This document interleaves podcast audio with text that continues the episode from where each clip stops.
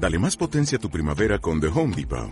Obtén una potencia similar a la de la gasolina para podar, recortar y soplar con el sistema OnePlus de 18 voltios de Ryobi desde solo 89 dólares. Potencia para podar un tercio de un acre con una carga. Potencia para recortar el césped que dura hasta dos horas. Y fuerza de soplado de 110 millas por hora. Todo con una batería intercambiable. Llévate el sistema inalámbrico OnePlus de 18 voltios de Ryobi. Solo en The Home Depot. Haces más. Logras más.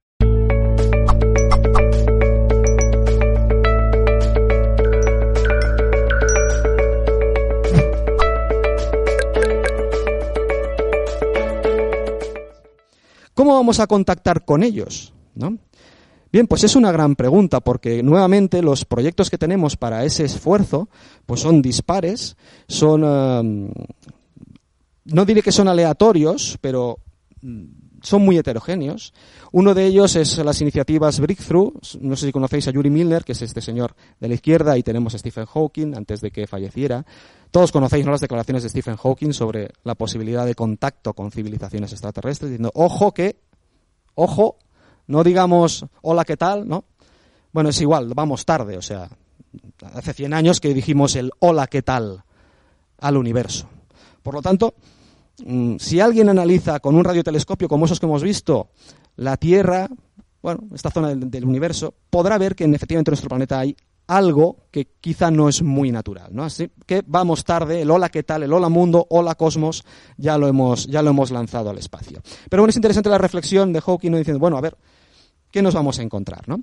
Bueno, siguiendo el hilo de la película Contact, recordáis que había un mecenas, ¿no? Que finalmente financiaba esa investigación, Yuri Miller, pues bueno, muy discutido, obviamente, pero también, pues, mm, gracias a él se están llevando a cabo investigaciones SETI muy interesantes y proyectos como, como este de las, de las velas solares que plantean lanzar pues flotas de auténticas pequeñas naves ya interestelares porque plantean pues em, con esta tecnología que serían pues eh, máquinas muy ligeras, velas de enorme envergadura pero de, gro- de grosor de milímetros, impulsadas por haces de láser disparados desde la Tierra, llegar a las estrellas más cercanas. En concreto, pues Alpha Centauri, que es la estrella más cercana, que está a cuatro años luz. Con esta tecnología podríamos tardar 80 años más o menos en llegar.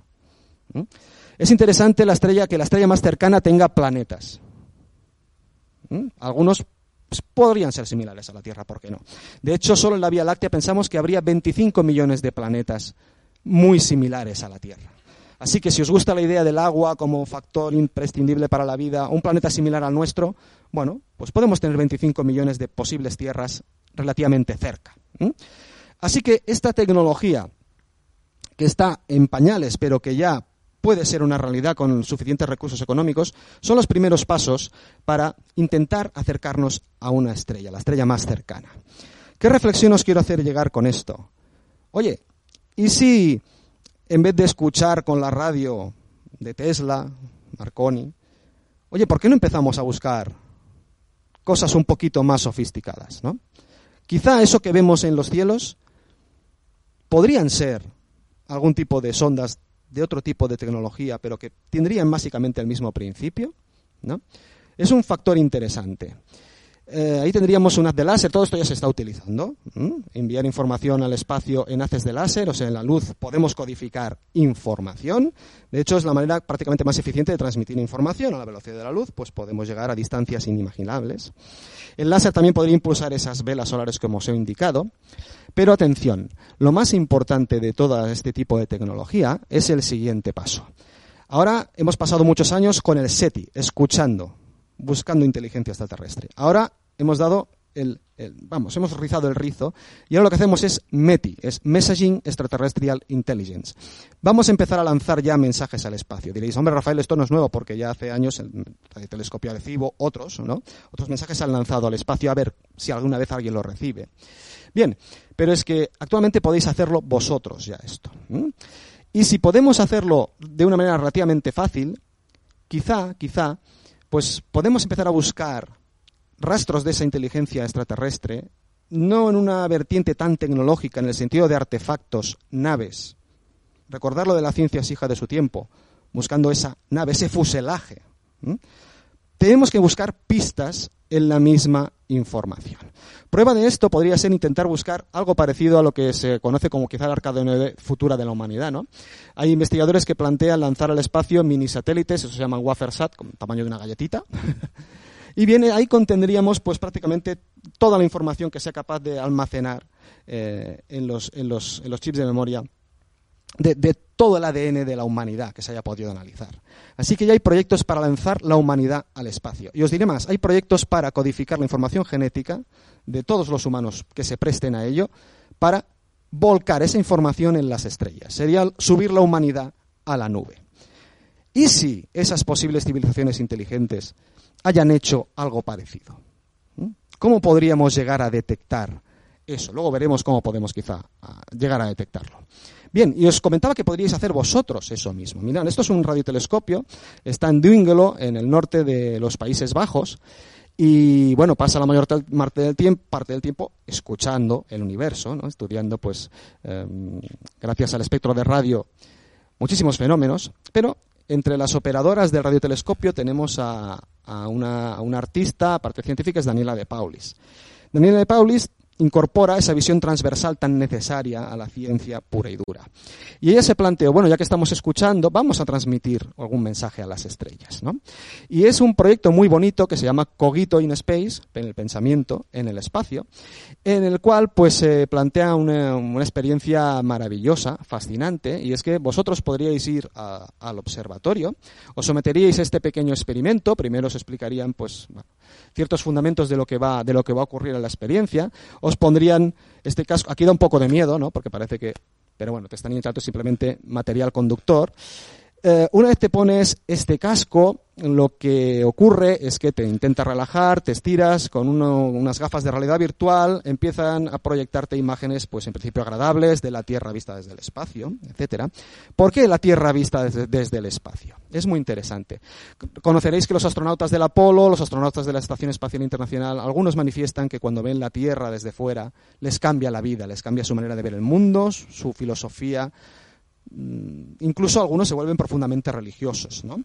Eso se conoce como el efecto overview, el efecto perspectiva, observar tu mundo desde fuera, pues supongo que todos coincidiremos en que debe cambiar la vida de todo el mundo. ¿no? Por eso, observar la Tierra desde el espacio, y mientras estás, pues eso, observando esas imágenes y ya te has relajado, con sistemas de captación de los electroencefalogramas, impulsos eléctricos de nuestro cerebro, todo eso se traduce con una máquina y finalmente tus pensamientos son enviados al espacio exterior. ¿Vale? Así que todos ya tenemos la posibilidad, esa democratización, de participar no solo en el SETI, sino en el METI. En el METI.